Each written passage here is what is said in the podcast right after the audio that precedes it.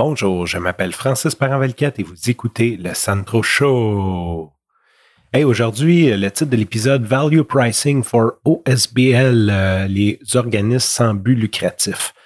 Bon, j'ai une espèce de, relation amoureuse avec les euh, OSBL parce que euh, j'en ai peut-être déjà parlé.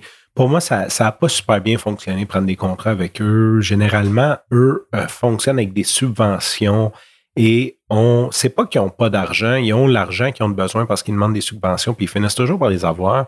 Le gros problème, c'est que généralement, il y a un conseil d'administration qui run ça et c'est rempli de gens qui donnent leur opinion et qui, selon moi, ne devraient pas la donner.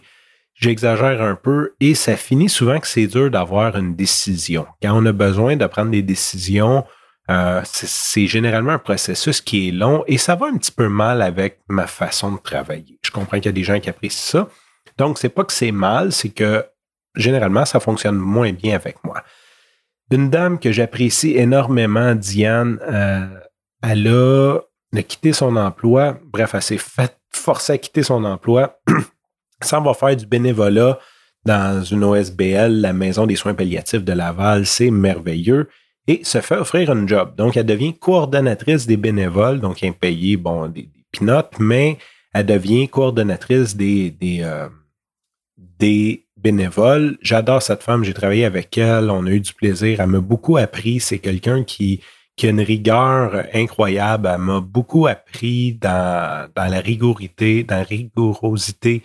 Euh, et là, elle m'envoie un petit chose, un petit email. Elle me dit, écoute, elle dit, euh, elle dit, euh, on, a un, on a un formulaire qu'on fait remplir comme une espèce de, de, statistique, de, de, pas de formulaire, mais de, de sondage de satisfaction des clients. Donc, il envoie ça, elle montre ça, c'est en Word.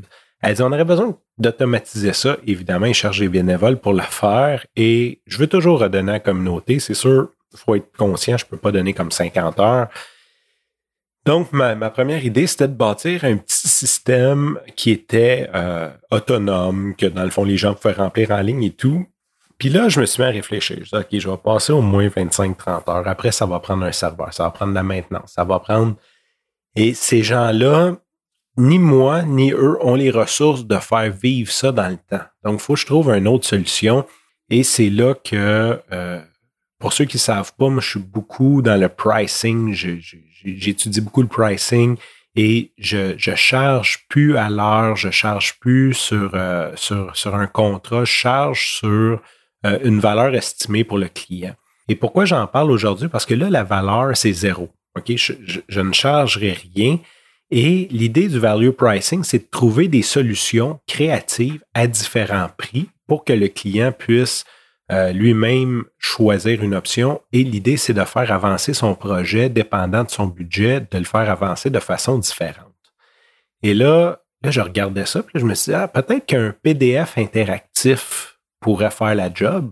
Et là, je me suis mis à rechercher comment sauvegarder de l'information d'un PDF interactif dans une base de données. Euh, c'est, je sais pas si c'est compliqué, mais on tombe vite dans des services, dans des programmes, dans des logiciels qui sont payants. On sait qu'on a zéro budget. Et je me suis mis à penser à ça. J'ai dit, OK, ça prend Google Form. Et avec Google Form, on peut faire un formulaire, il compile le tout, euh, c'est gratuit, euh, c'est quand même extensible. Bref, ça, fait à peu près tout ce que ça veut. Et j'en ai parlé avec eux, j'étais allé au meeting, je leur ai montré un démo de que ça pourrait avoir de l'air et ils sont enchantés. Pourquoi je vous parle de ça aujourd'hui? C'est que le value pricing, il y a bien du monde qui voit ça un petit peu comme du evil ou du non parce que ça te permet de chercher des solutions auxquelles tu n'aurais pas pensé. Si j'avais comme simplement billé à l'heure, ben j'aurais dit ça te prend un logiciel, puis c'est pas que je suis méchant, que je suis de mauvaise foi, c'est que c'est la façon que je sais le faire, j'aurais dit, ça va te prendre euh, un framework, on va t'installer ça, on va te faire ici. J'aurais fait un estimé, j'aurais dit, ça va coûter 30 heures et voici combien ça coûte. Puis là, après, ben, s'il m'avait dit, j'ai besoin de ça. Tandis que quand on pense en value pricing, on essaie de comprendre l'objectif du client, combien que ça vaut pour lui et comment que pour la valeur que lui est prêt à attribuer, comment moi je peux l'aider avec cette valeur-là plutôt que, que de commencer avec un tarif horaire puis de monter des estimés.